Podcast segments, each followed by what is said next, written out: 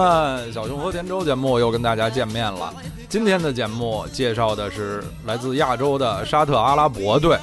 沙特队呢，可能是本届世界杯三十二强中获得关注度比较低的一支，也没办法，确实是实力较弱的一支。看这三十二个球队吧，应该除了沙特以外，像东道主俄罗斯、呃巴拿马。现在的韩国和日本都处在历史上比较低迷的一个时期，恐怕是，呃，他们算是这三十二强中的第四集团，就是强队、准强队、一般球队和弱队，他们应该是属于弱队了。但是人沙特队也神奇的获得了赢得眼球、赢得关注度的方法，就是他们抽签儿抽的不错，抽到东道主俄罗斯所在的 A 组，而且获得了小组序号二，和东道主所在的小组的小组序号二意味着什么呢？意味着可以参加揭幕战。本届俄罗斯世界杯的揭幕战就是六月十四日，由东道主俄罗斯队对沙特阿拉伯队。这在某种程度上也算是天意吧，一种公平。就是如果没有这个原因，可能大家对于沙特队的关注度会更少，对于沙特对俄罗斯的这场比赛啊，期待值会更低。看这个八个小组吧。除了沙特对俄罗斯这种，呃，期待值极低的比赛，可能只有比如 G 组的巴拿马对突尼斯，呃，C 组的澳大利亚对秘鲁，B 组的摩洛哥对伊朗。我觉得那几场比赛可能。呃，这个精彩程度都要超过俄罗斯对沙特，哎，但是俄罗斯对沙特呢，就有这种好运，被当成了本届世界杯的揭幕战，也被很多评论界啊都誉为，这不叫誉为了，损为是世界杯历史上最不那么带劲的揭幕战。因为从二零零六年开始啊，世界杯揭幕战都是由东道主参加了。此前，呃，传统上都是由上届冠军参加。上届冠军一般是一个强队，所以会对这个关注度有保证。而东道主呢，就是撞大运了。大家都知道，零六年的东道主是德国，一四年是巴西，这就没有没有问题。一零年是南非，但是揭幕战另一支球队是墨西哥，还算是可以吧。到了今年一八年，揭幕战就只是俄罗斯对沙特了。嗯，没办法，大家只能接受。好，我们那就来说一说沙特队本沙。看沙特队参加世界杯的历史吧。非常的简单明了，这是他们第五次参加世界杯决赛阶段的比赛，前四次是连着的，完全堆积在一九九四到二零零六年间的那一疙瘩。九四、九八、零二、零六他们连续参加了四届世界杯决赛阶段的比赛，其中成绩最好、给大家印象最深、最为惊艳的就是第一次，1994年。沙特队打进了十六强，在小组赛中啊，击败了摩洛哥和比利时这样的相当有经验的球队。尤其是在小组赛对比利时的那场比赛中，他们的球星，当时的十号赛义德·奥维兰从中场千里走单骑，晃过四五个人，最后把球打进。被称为马拉多纳式的进球，也就是八六年马拉多纳对英格兰队那个进球的世界杯历史上最相似的复刻版吧？啊，甚至似乎在过人方面还要更、更、更灵活、更花哨一些，但是肯定是在速度上有所欠缺。大家如果没看过这个进球，可以去网上找来资料看一看，还是非常精彩的。进入十六强之后呢，他们是干净利索的就被当时如日中天的瑞典队淘汰了。不过那也已经是沙特队在世界杯最美好的一次演出了。之后的三届世界杯，虽然他们都没有缺席，但是没有取得一场胜利。而且怎么说呀，存在感都很低吧，都是当届世界杯表现最糟的球队之一。其中的最低谷就是2002年的韩日世界杯，他们三战皆败，一个球也没进，丢掉了十二个球。尤其是第一场对当时处在新老交替、根本不是很强的一支德国队，就上来就以零比八。输的连这个裤衩都不剩了，确实太惊人了。我觉得那届世界杯的那支其实问题很多的德国队，能够最后一路杀到决赛，也和这个第一场比赛很有关系，就是他们屠杀了沙特队，士气大振啊，靠着这一口气走了很远。结果零二年的沙特队就排名。全部三十二支球队的第三十二位垫底儿，九八和零六年呢也强不了多少，他们都在小组里只打平了一场，另外两场都输了，排名都一样，在三十二支球队中排第二十八，就是倒数第五。嗯，之后的沙特队的这个情况就更糟了。啊，现在已经阔别世界世界杯十二年之久，终于在今年又杀回来了。沙特队吧，呃，其实自视甚高，因为他们很早就得过亚洲冠军，就是亚洲杯的冠军啊。早在一九八四年就得过亚洲杯的冠军，还记得他们是击败哪支球队捧杯的吗？就是。中国队啊，中国队在亚洲杯历史上的最好成绩就是亚军。嗯，当然得过不止一次，一九八四年是第一次。当时中国队表现最出色的就是贾秀全贾指导啊，作为一个后卫，是那届是亚洲杯的最佳射手啊，非常神奇。此后，沙特在八八和九六年又两次获得亚洲杯的冠军。然后在九二、零零、零七年三次获得亚洲杯的亚军，也就是说，在一九八四到二零零七的七届亚洲杯中，他们三次夺冠，三次获得亚军。尤其是八四到九零年的四届亚洲杯里，他们三次夺冠，一次亚军。呃，也由此可以看出，为什么他们在这个九十年代后半期到二十一世纪初能够连续四次进入世界杯。当时是沙特队的一个全盛时期。之后呢，从他们在亚洲杯的成绩也可以看出，这支球队逐渐衰落了。在零四、零七、一四、一五年的四届亚洲杯里，他们除了零七年。得过一次亚军，另外三次都是在小组就被淘汰了。二零一五年离现在最近的一届亚洲杯，在澳大利亚的那届杯赛，他们甚至输给了中国队，在小组就被淘汰了。在最新一期的国际足联世界排名中，沙特队排在第六十七位。比东道主俄罗斯还低一位，是本届世界杯决赛圈三十二强中排位最低的一支队，也是这个毫无疑问的丑小鸭球队了。因为球队里没有什么呃球星啊，不要说世界级球星了，亚洲级的球星也不多。所以球队里对于老球迷来说，最熟的一张脸儿、最熟的一个名字是他们现在的主教练胡安·安东尼奥·皮季啊。皮季呢，他的足球生涯怎么说呢？他是一个呃出生在阿根廷的阿根廷人，然后九十年代呢规划加入了西班牙国籍，也算是九十年代西班牙的。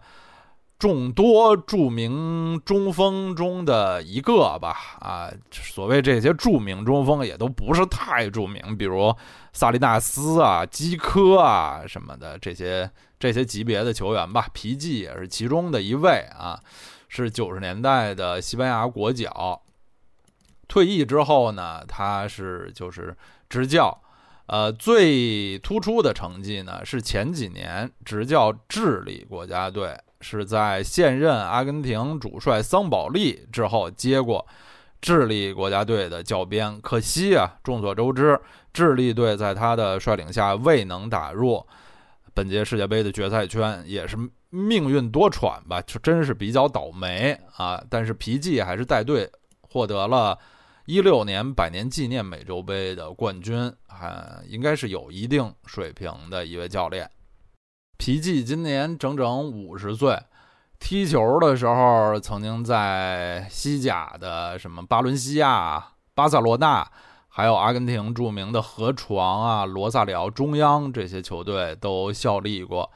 执教生涯呢，也是就是在南美和西班牙这两个地方吧。啊，这是他第一次来到中东执教。说起来啊，皮季是最近一个世界杯周期沙特国家队的。第几位主帅呢？说出来大家吓一跟头。第七位啊，他是去年十二十一月二十八日才上任的。嗯，这个沙特队啊，过去这个世界杯周期一开始的主教练是西班牙的教练，叫胡安拉蒙洛佩斯卡罗啊。这个人曾经。短暂执教过皇马，最近几年来了中国，目前在中甲深圳队。这个拉蒙洛佩斯卡罗，后来沙特队的教练换成了罗马尼亚人科斯明奥拉罗尤，这也是中国球迷的熟人，因为他是现在中超江苏苏宁的主帅。这奥拉罗尤啊，在沙特队帅位上只待了二十天，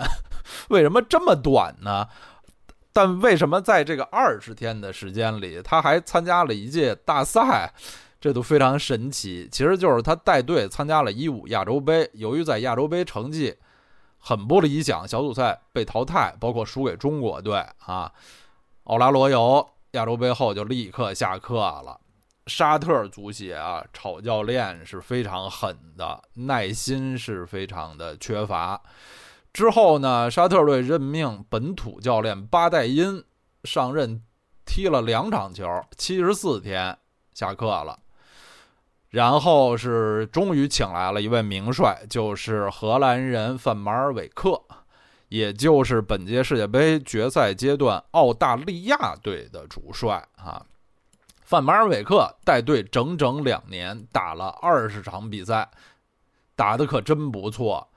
杀入了世界杯，也就是说，本届世界杯的预选赛基本上都是范马尔韦克的功劳，是他带队打的。但是呢，这个事情非常吊诡的是，沙特队出现后啊，范马尔韦克因为续约问题和沙特足协闹矛盾，不但没有续约，反而最后离职了。本届世界杯参赛队中有几支球队都有这种的情况，像塞尔维亚。呃，他们带队出现的主教练穆斯林啊，就也是这个情况。还有澳大利亚，他们的呃带队出现的主帅波斯特科格鲁，后来接他的班的是从沙特下课的范马尔韦克。这范马尔韦克离队之后啊，沙特队找来了阿根廷前主帅埃德加多巴乌萨啊，这个。大家在阿根廷那期节目中听到过这个名字，在阿根廷帅位上也是一个匆匆过客，在沙特队帅位上就更是哎呀，匆匆的，你一眨眼就会忘了这个人，因为这个人只在沙特队执教四天，可能也是世界足球史上带队时间最短的正式主教练之一吧，只带队四天，打了两场比赛。就被炒了，然后沙特队又找来了一位这个，呃，前南斯拉夫的这个东欧教头，叫克鲁诺斯拉夫尤里奇尤里西奇，他是带着沙特 I 二队踢了去年的三场海湾杯，就是阿拉伯地区的一个著名的地区性赛事。这个在帅位一共七天也就下课了，因为沙特队在海湾杯成绩也很不好。现在在沙特队的这个官方的资料和这个履历中啊，这位尤尔西奇甚至都没有算是他们球队的官方主帅啊。前面我们数了数，走马灯似的这六位教练，现在啊变成了这个。阿根廷或者说西班牙教练吧，胡安·安东尼奥·皮季，前智利队的主教练，在之前的这若干位教练中，皮季的这个名气和成就肯定是不如范马尔韦克，但基本上可以说排在第二位吧，还是一个比较有实力的，哎，尤其是在进攻组织方面有一套的一个教练。刚才我们提到沙特队在亚洲区预选赛，在范马尔韦克的带领下成绩相当不错。现在我们就回顾一下他们在预选赛的十二强，是分在 B 组，同组的有日本、澳大利亚，呃，这两个球队我们都已经介绍过了，都是世界杯的最终参赛队，还有阿联酋、伊拉克和泰国队。沙特队的开局。踢的是相当顺利的，首场主场一比零胜泰国，第二场客场二比一胜伊拉克。这个 说起来哈，沙特队的这个前三个进球，前两场比赛的前三个进球全是点球，全是一名球员打进的。一会儿我们会介绍这位球员啊，就是他们的这个中场的球员阿贝德。第三场回到主场，二比二踢平了很难缠的澳大利亚队。第四场还在主场，三比零大胜阿联酋。哎呦，比赛踢到现在前四场三胜一平，是一片光明啊！高奏凯歌吧。第五场在客场一比二输给了小组里最强的对手日本。第六场在客场三比零大胜泰国啊，前景依然一片光明。第七场主场一比零再胜伊拉克，但是第八场呢，客场对他们的就争夺小组第二名的最主要对手澳大利亚是以二比三失利了，然后在下面呢又在客场一比二输给了阿联酋，一下子球队逼到了。最后这个悬崖上，最后一场他们主场对强大的日本队，必须要获胜啊，才能在这个小组排名上排到比较有利的位置。结果就在这个千钧压力之下，沙特队还是显出了英雄本色，他们一比零击败了日本队，最后呢是靠着净胜球。比澳大利亚队多两个净胜球的优势，力压澳洲足球袋鼠，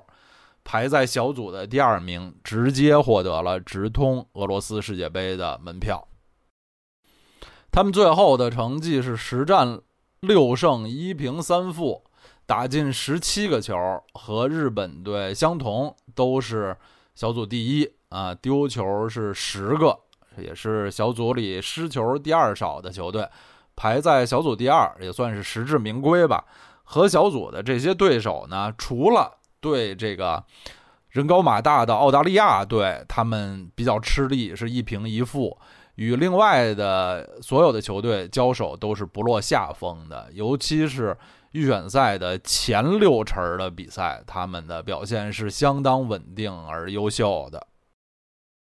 沙特队参加本届俄罗斯世界杯，还有一个对他们自己来说很重要的任务，对咱们这些外人来说可能一时想不到，但对沙特队自己来说很重要，就是他们必须确立自己海湾足球老大的这个地位，因为下届世界杯啊，二零二二年世界杯的东道主是亚洲的卡塔尔。和沙特队一样，属于这个波斯湾国家、海湾国家。这个卡塔尔足球啊的历史远远没有沙特足球这个悠久和相对来说吧啊战绩比较辉煌。而卡塔尔队啊，本届世界杯最后呃也没能直接出现，所以相当尴尬的是，他们历史上第一次参加世界杯就将以东道主身份直通决赛圈。而届时呢，卡塔尔将成为世界足坛关注的焦点。卡塔尔队肯定也会在下一个世界杯周期呢，呃，付出非常巨大的投资，做精心的准备。沙特队很不愿意看到的就是在下届世界杯的时候，卡塔尔成为了海湾足球，甚至这个阿拉伯国家足球，甚至亚洲足球的老大。他们呢要好好的利用这次在世界杯亮相的机会啊，确保自己的这个海湾足球老大的地位。沙特足协要说不缺什么，那就是不缺钱，所以在他们去年年底啊获得世界杯出线权之后，沙特足协为国家队组织了多场的热身赛，为世界杯做精心的准备。从他们去年九月五日出现到现在啊，本期节目是在五月中下旬录制的。在这段时间里，沙特队参加了惊人的十四场热身赛，其中包括三场海湾杯。这个数字啊，在世界上恐怕也是数一数二的。沙特足协真是不差钱，他们可以去世界各地啊，邀请各种球队来陪他们进行热身。这其中的对手呢，有一些是这个世界三流球队，但也有一些比赛是还算比较有含金量的。比如他们呃曾经五比二胜牙买加，然后零比三输给非洲的加纳，呃，二比零胜拉脱维亚。啊，零比三输给葡萄牙，零比一输给保加利亚。海湾杯三场呢是二比一胜科威特，零比零平阿联酋，零比二输给阿曼。进入到二零一八年，新帅皮季上任后，他们在主场三比零胜摩尔多瓦，呃，客场一比四惨败给伊拉克，非常丢人。然后在第三地西班牙一比一踢平了乌克兰队。在布鲁塞尔客场零比四惨败给比利时，然后在五月呃上旬的两场都是在西班牙进行的热身赛，因为沙特队现在是把西班牙和葡萄牙作为他们世界杯前集训的一个大本营，在西班牙的两场热身赛，他们二比零胜了阿尔及利亚，二比零胜了希腊。总的来说，这个状态还是在往上走的。除了像你说对葡萄牙、比利时啊这种真正的世界强队，他们是一点办法没有。对世界的这个二三流球队啊，沙特队的表现还是可以的。我们来看看沙特队的主力阵容。打开沙特队主力阵容的页面啊，在球员效力俱乐部的那一栏可以看到是一片绿，就是他们绝大多数的球员都在本国联赛效力，甚至没有在这个其他啊中东国家、阿拉伯国家效力的球员。当然是因为沙特本国联赛就办得不错啊，很热闹，但也可以看出他们的这些球员啊是。好像是在这个进取心方面，呃，很是欠缺啊，就都满足于在本国联赛踢球。最近一个时期啊，沙特足协出台了一项很大胆的，也只有像他们这种不差钱的足协能想得出的一个计划，就是将呃球队里一些相对比较年轻的优秀球员。派到西班牙退呃，就是西甲联赛的弱队去进行免费租借啊，是什么意思呢？就是他们把一些这个沙特球员送到你比如说莱万特啊、莱加内斯这种球队，跟这球队说，我们这儿有一球员去给你们跟着一块儿训练，你看能不能用啊？能不能上场跟着你们一块儿踢？你不用付工资。一切他的费用、他的工资、他的食宿都是我们足协出，就等于白给你一人，你可以白用啊，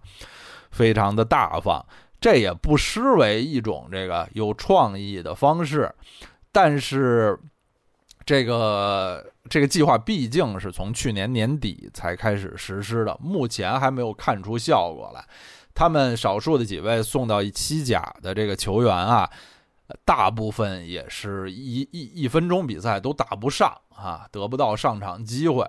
这个计划会不会在四年后啊起起到作用、收到成效？咱们说不准，没准会有一点。但目前来说啊，收效是微乎其微。所以乍一看呢，他们的这个二十八人大名单中有三名好像是在西甲球队效力，但大家呀也就这么一看，别当真。好，我们来看沙特队的阵容，因为这个球队实力比较弱，球员啊大部分大家既不熟悉，我也不熟悉，咱们就不一个一个介绍了，就三条线比较突出的球员稍微介绍一下就可以了。本期节目不出意外，应该是三十二强节目里头相对比较短的一期。沙特队的几位门将啊，也都是年龄比较大了。目前的主力门将是阿卜杜拉·马约夫，三十一岁，他是在世界杯预选赛后半段啊坐上主力门将地位的。其实至今代表国家队打了还不到十场比赛。